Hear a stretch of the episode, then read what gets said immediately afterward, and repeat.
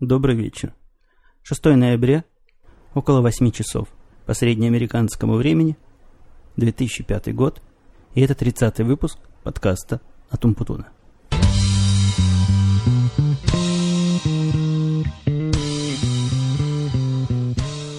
Должен вам честно признаться, еще ни один подкаст не записывался в такой сложной обстановке, как записывается этот. И причин на это целых три. Первая причина чисто физическая. Буквально 15-20 минут назад мы с моим старшим сыном закончили таскать мебель с э, его комнаты в подвал. Причина столь странного действия заключается в том, что у моей жены время от времени наступает охота переменной обстановки, и первый этап этой перемены – это спустить всю старую мебель куда-нибудь. Когда мы жили в многоэтажном доме в Израиле, с этим была, конечно, определенная проблема – и приходилось себя сдерживать. А здесь, под домом, есть огромный подвал, в который этой мебели влезет ого-го сколько, да еще столько же. Поэтому лично моя комната, например, дважды была полностью переоборудована мебелью, и больше я уже не разрешаю тут ничего трогать, поскольку все мое хитросплетение проводов, соединений, компьютеров и всего остального очень сложно поддается перепланировке. А вот в комнате ребенка это все еще возможно. Поэтому комната ребенка вот уже переживает третье преобразование. В результате этого всего действия мне пришлось таскать тяжелые всякие шкафы первого этажа в подвал, и голос до сих пор дрожит, и руки до сих пор мелко подрагивают. Вторая причина сложности этого подкаста состоит в том, что на самом деле подкаст записывается фактически уже в четвертый раз. Так неудачно получилось, что первый раз я попытался записать его вчера, то есть в субботу, в автомобиле, вот в этот прищепочный микрофон. В общем, все, что я хотел сказать, записалось, но прослушав потом качестве, пытавшись из этого что-то собрать достойное э, для слушателей, я понял, что мне вряд ли что-нибудь удастся, поскольку то ли уровень записи был низкий, то ли наоборот высокий, то ли окно было открыто больше, чем надо. Ну, в общем, шума там много, слов тоже много, но они местами сильно сливаются с шумом, и такое качество я решил не представлять на ваш суд. В результате сегодня мы поехали опять по магазинам, я взял с собой походный набор из зума микрофона нормального с поп-фильтром, сел спокойненько в сторонке записывать. После того, как я записал около 20 минут, я обратил внимание, что запись остановилась. Попытавшись прослушать то, что получилось, я увидел, что записалось примерно первые 3 минуты только, а после этого все остановилось. Ну, это, конечно, весьма неприятно было, но времени у меня еще оставалось, я сел и переписал еще раз все вместе. Примерно полчаса записал полный выпуск. И что вы думаете? Прослушивая вот это то, что я вроде бы записал, оказалось, что я Скорее всего, забыл нажать кнопку записи, и ничего не записалось вообще. То есть теперь я записываю то же самое фактически в четвертый раз. Но поскольку в моих мои подкасты это, в общем, подготовленная импровизация, поэтому те три выпуска вы практически потеряли. Услышите только то, что я сейчас в четвертый раз симпровизирую. Только надеюсь на то, что это будет не хуже, чем то, что потеряно, и то, что могло бы дойти до вас раньше. Итак, как обычно, начнем с вопросов. Первый вопрос он пришел от двух человек примерно в одинаковой формулировке, и он настолько всеобъемлющий, что я решил его э, осветить. А он заключается в том, что люди спрашивают меня, слушатели спрашивают, что я думаю об Америке, и как американцы вообще, что это за народ, и как живется здесь в Америке.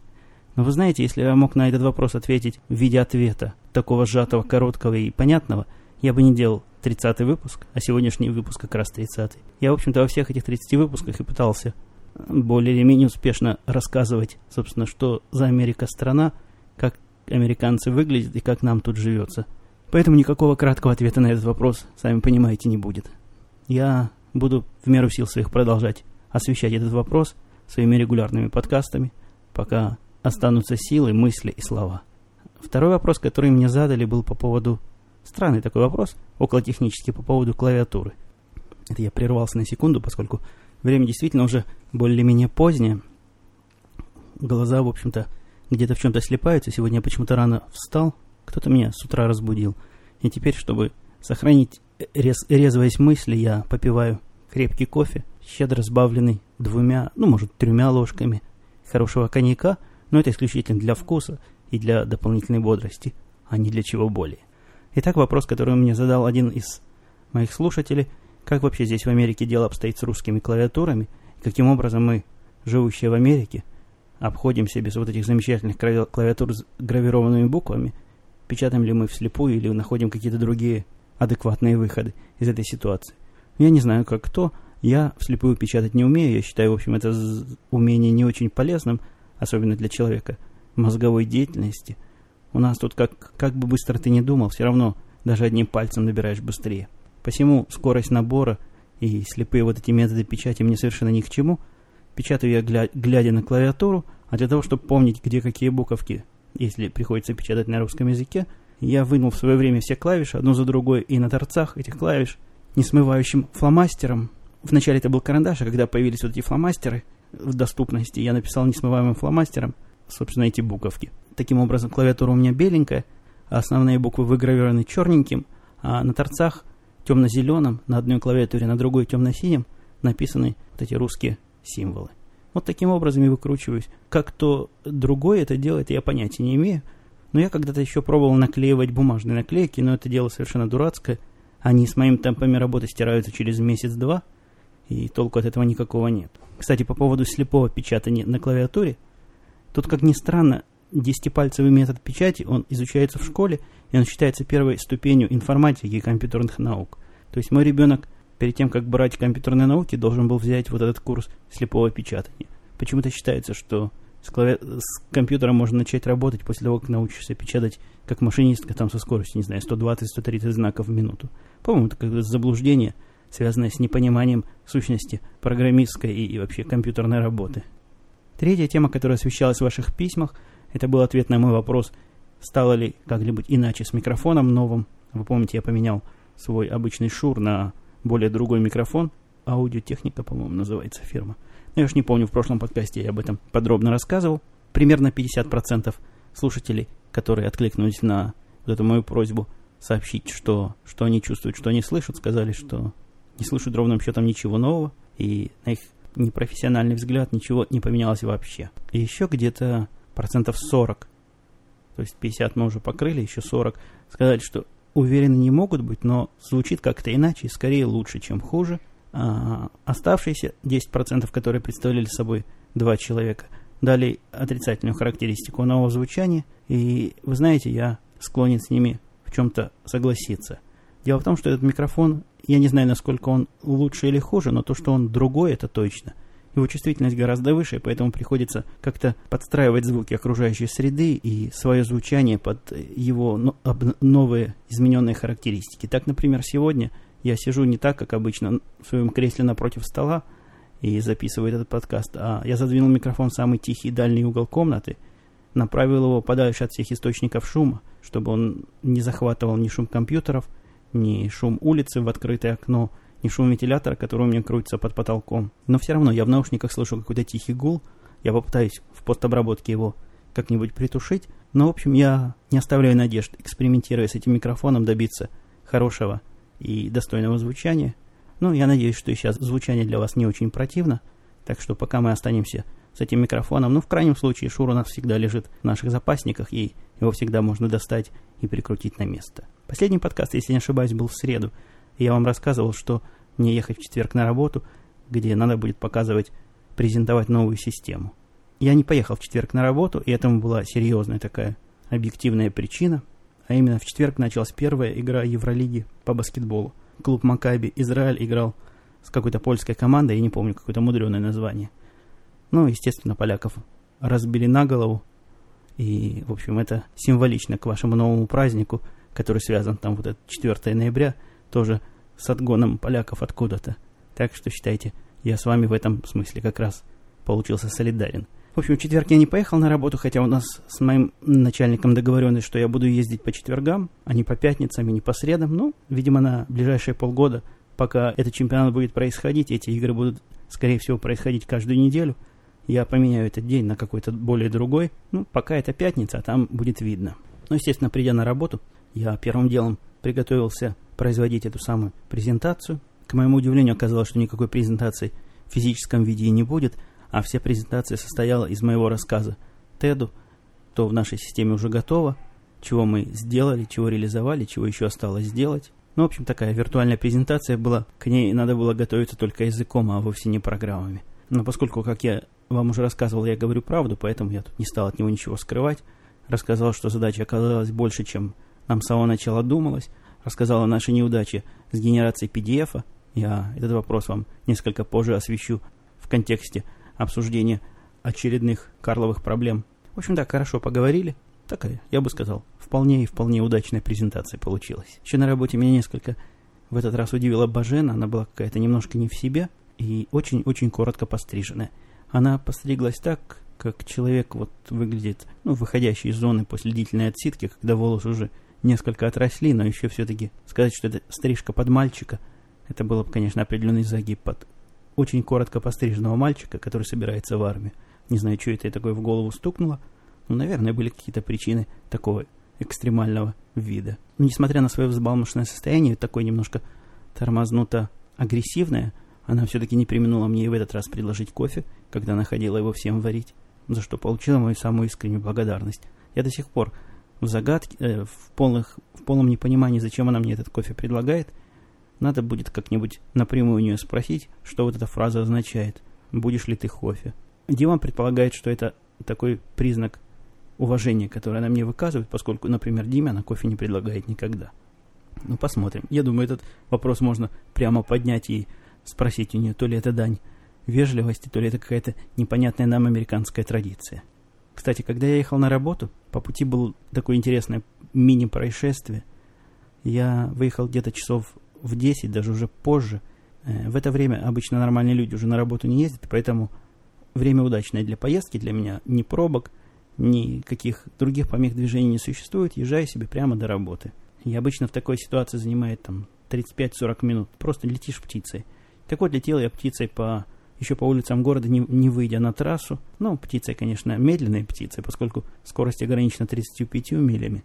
Вот у нас в городе в основном. А я ехал чуть-чуть быстрее, где-то 40. Вдруг сзади меня пристроилась полицейская машина. Она какое-то время ехала за мной следом. И тут включила свою сирену. Сигнал, этот сигнал сирены и проблесковый огонек, который у полиции, не означает, э, что это она за мной гонится и чего-то хочет от меня. А всего лишь означает, что должен прижаться к обочине и пропустить ее не мешать ее движению, но в общем, в процентах 90 случаев, когда сзади идущая за вами полицейская машина вот так вот взвизгивает, это означает, что она остановится следом за вами, когда, когда вы остановите обочины. Но я уже был готов оправдываться, почему я вот такое страшное нарушение в 5 миль произвел. Но все пронесло. Она в самом деле это оказался вот тот пятипроцентный случай, когда ей просто надо было проехать, я, видимо, загораживал ей дорогу. Я прижался к обочине, стал, она мимо меня пронеслась, помигивая всеми своими огоньками. Потом, когда я выехал на трассу, я увидел, как вышла из этой машины полицейская, женщина полицейская, в такой шляпе, в которой они здесь у нас ходят, в таких, знаете, как ковбойских шляпах широкими полями здесь полицейские зачастую ходят, обыскивала водителя остановленной машины, причем так серьезно, с таким серьезным лицом. Напарник стоял где-то метров в двух и контролировал ситуацию. Задержанный стоял руками на капот, и, и она, значит, его охлопывала по всем его местам. Но я не смог эту сцену любопытную рассмотреть в деталях, поскольку не хотел задерживать движение и проехал дальше. В этот день произошел мне крепкий такой разговор с Карлом. С Карлом у меня опять та же самая проблема, типичная карловская проблема. Ее надо уже переименовать проблемой имени Карла. А именно, когда даешь ему задание одно, вполне конкретное и понятное, в результате длительного делания этого задания он делает совершенно другое, что-то более крупное, чем ему поручено, более непонятное, более мудреное, в результате работающее медленно, плохо или не работающее вообще. И, естественно, вот этот процесс изготовления не того, чего попросили, у него занимает где-то в 2-3 раза дольше времени, чем предполагалось мною с самого начала. Как мои постоянные слушатели знают, я нашел как-то метод работы с Карлом, который заключался в неусыпном контроле над ним, но вот прошедшие 2-3 недели мне не было совершенно времени им заниматься.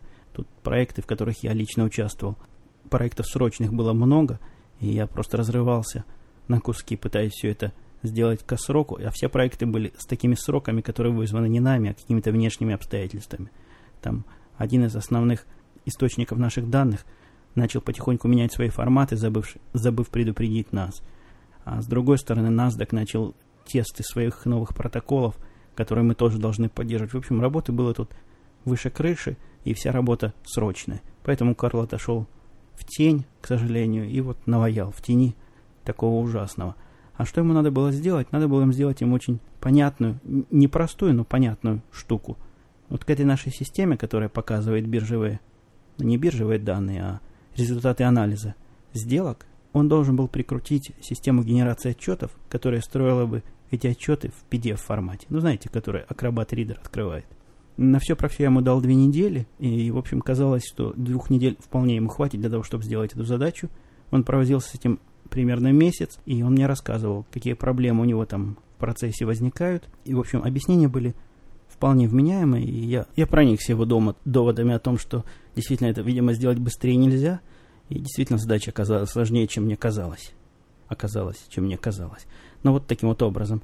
Я решил это ошибочно. Он, как обычно, вместо того, чтобы сделать вот эти конкретные отчеты, которые я попросил, пытался написать систему, которая в состоянии построить любые отчеты для, в общем-то, для абсолютно произвольных данных – и в результате вот эта задача, которую он попытался решить вот в таком вот общем виде, как-то работала, но с точки зрения производительности это было что-то, конечно, ужасное. 5000 записей – это средний размер данных одного конкретного заказчика, с которым способен еще работать человек особо не сходя с ума. Так вот эти 5000 записей экспортировались в PDF в течение примерно 15 минут.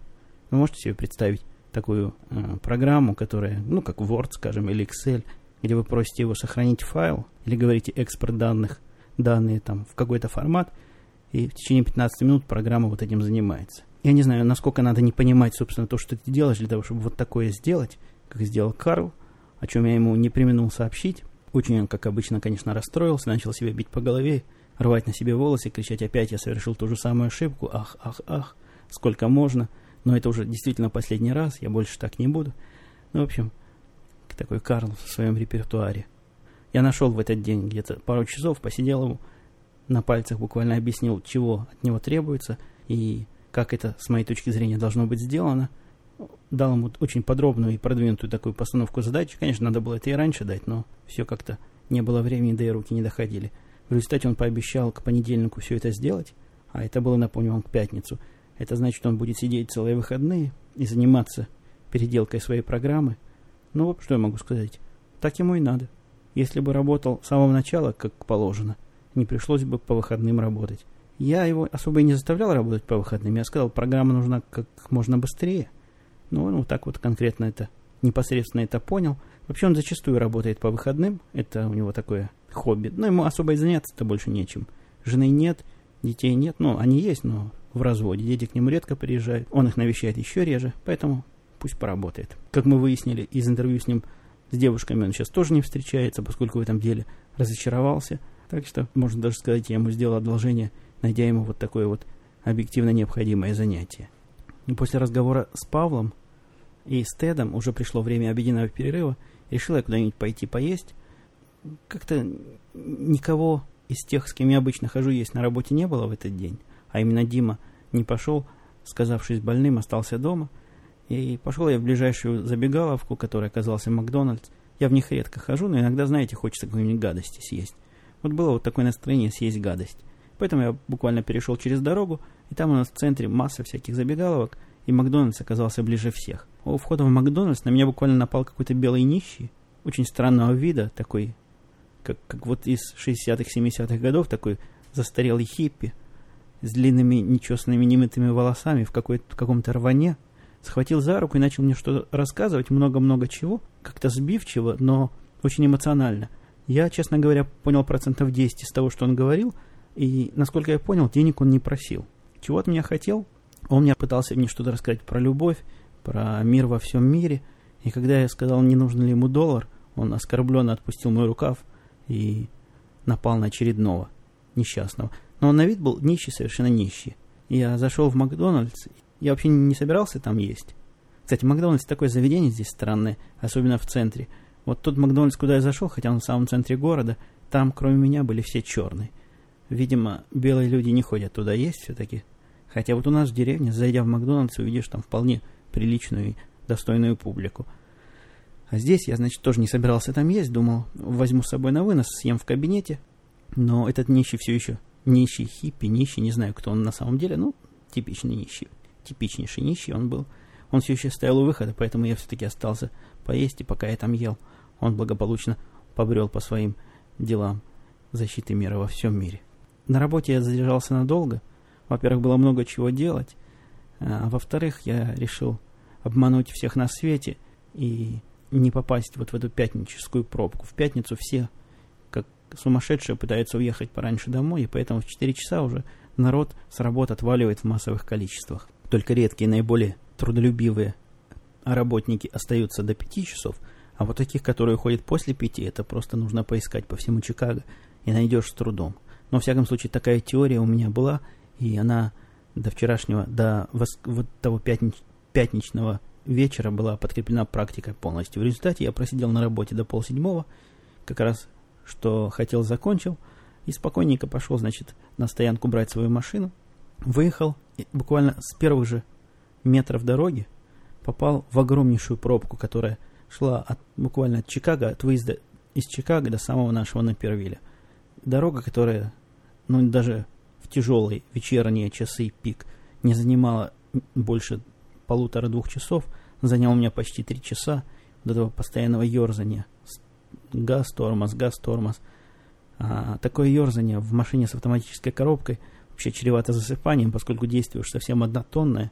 Едешь ты в сплошном потоке машин, и уже темно, значит, как-то все это очень-очень расслабляюще действовало. Я с трудом сдержался, чтобы не заснуть в процессе этого ерзания. Надо тут какой-то выход найти, как вот разнообразить такое движение. Конечно, был бы хороший выход, это машина с ручной коробкой передач, там педалей три, и все время и руками, и ногами есть чем заняться. Но, к сожалению, здесь такие машины либо очень дорогие, либо очень дешевые. Что ни то, ни то не есть хорошо. Я когда свою Хонду присматривал себе, поначалу собирался купить ручную машину, но ручная машина была такого низкого класса, что в ней не было, в принципе, никакой электроники вообще, и самое главное, не было кондиционера. То есть это машина, которая стоила, по-моему, 10 тысяч или 12 тысяч долларов новая. Дорогие машины, вот дорогие Мерседесы, дорогие BMW, ну, естественно, Porsche и другие спортивные машины, они тоже бывают в той или иной степени ручными машинами, но это уже совсем други, другая ценовая категория. Так что остался я на сегодняшний день с автоматической машиной и мучаюсь вот так вот в пробках. Я видел на одной из заправок такое химическое какое-то средство, которое продается в крохотных банках, наверное, миллиграмм там, я не знаю, нет, не миллиграмм, наверное, грамм 50 баночка, такая как маленькая стопочка от коньяка размером. И там внутри налита какого-то изумрудно такого ядовитого цвета, химического цвета жидкость, и написано, стоит каких-то диких денег для такого количества, то ли 12, то ли 15 долларов, и написано, что 12 часов водитель после того, как выпьет вот эту стопку, будет дико активен, не сможет сомкнуть глаз и никогда не заснет за рулем. Вот какое-то такое странное химическое средство, не знаю, стоит ли его пробовать. Выглядит оно очень пугающе. Боюсь, как бы, какую болезнь желудка не заработать, выпивший такое. Я, к сожалению, все еще нахожусь в состоянии ожидания своего Power. На прошлой неделе я вам сказал, что вот-вот он будет день-два, но, как я и подозревал, я опередил время. Не прошло еще трех недель с момента заказа, а время его отправки от трех до четырех недель. Так что придется мне еще ждать, и в лучшем случае еще неделю ждать. Ну, как только он здесь появится, я устрою распаковку его буквально в одном из подкастов. И мы вместе насладимся новеньким, вынутым только из коробки Power Mac четырехъядерным, таким хай-эндом, с 4 гигабайтами памяти, с массой дисков, с продвинутыми видеокартами. Ну, в общем, это будет, конечно, приятное событие, и мною давно и, не, и нетерпеливо ожидаемое. А вы помните, я вам вначале сказал, что есть три причины, по которым сегодняшний подкаст пишется сложной ситуации. Два, две причины я вам назвал, а третью умолчал. Умолчал подсознательно, стараясь оставаться в русле политкорректности, который я обычно пытаюсь у себя тут придерживаться. Но тут уже политкорректность личная. Дело в том, что через три дня, а именно в среду, да, в среду, в среду ко мне приезжает в гости мама моей жены, бабушка моих детей, следовательно, моя теща. Это условно радостное событие произойдет и будет происходить в, в, течение двух, более чем двух месяцев, поэтому у меня будет время, конечно, насладиться общением с любимой тещей. Ну, в общем, я надеюсь, из этого общения мы выйдем оба неповрежденными и психически целыми. Так что, ну, я вам буду в, про, в процессе рассказывать если будет чего интересного из этого. Кстати, у кого какие вообще отношения с тещами из моих слушателей? Ну, одного я точно знаю, какого рода отношения, а вот другие. Было бы интересно узнать, вообще это миф о том, что то, о чем рассказывают вот эти все анекдоты про тещу, или так в самом деле дело обстоит у моих слушателей. Ну и напоследок, я сегодня ездил в CompUSA, вот когда как раз ждал семью под магазинами, там магазины рядом с CompUSA были, и основная цель этого захода моего в CompUSA была, ну, не совсем убить время, хотя и убить время тоже, а присмотреть себе новую клавиатуру, поскольку моя вот та старая Logitech, которую я 4 года назад приобрел, и с тех пор она мне служила исправно и бесперебойно, она что-то начала уже стареть. Это старение клавиатуры выглядит как западание некоторых клавиш время от времени. Причем оно такое не механическое, а явно электрического, электронного характера, какие-то проблемы. Иногда некоторые клавиши просто не нажимаются. Иногда нажатие на одну клавишу вызывает целый каскад каких-то кодов – и, в общем, это не очень приятно, особенно когда клавиатура – это твое основное средство производства вместе с мозгом. А, пока удар, сильный удар по клавиатуре чинит проблему на день-два, но чувствуется скоро она прикажет долго жить. Поэтому я ходил выбирать клавиатуру, и обнаружил, что в магазине появился такой большой стенд в CompUSA, где выставлены новые iPod. Но сами понимаете, не мог я пройти мимо новых iPod. Я взял 30-гигабайтный беленький iPod посмотреть, посмотрел и так уже и не выпустил из рук. В результате теперь у меня вот лежит 30-гигабайтный вот этот новый iPod видео. Я пока не могу ответить себе, нравится мне он или нет, нужен он мне или нет, оставлю я себе или сдам обратно, или наоборот отдам ребенку, а сам буду со своим iPod Nano. Ну, в общем, я еще в процессе изучения этого материала, и в следующих выпусках я вам доложу судьбу этого нового, моей новой покупки. Ну что, пожалуй, Пожалуй, я осветил все темы, которые собирался. Я надеюсь, немного упустил из того, что мог бы сказать в прошлые три подкаста, которые ушли коту под хвост. Но, тем не менее, будем на сегодня заканчивать. До свидания, дорогие слушатели, до следующих выпусков. Я так ожидаю, что наш следующий подкаст будет в течение ближайших трех дней. Пока.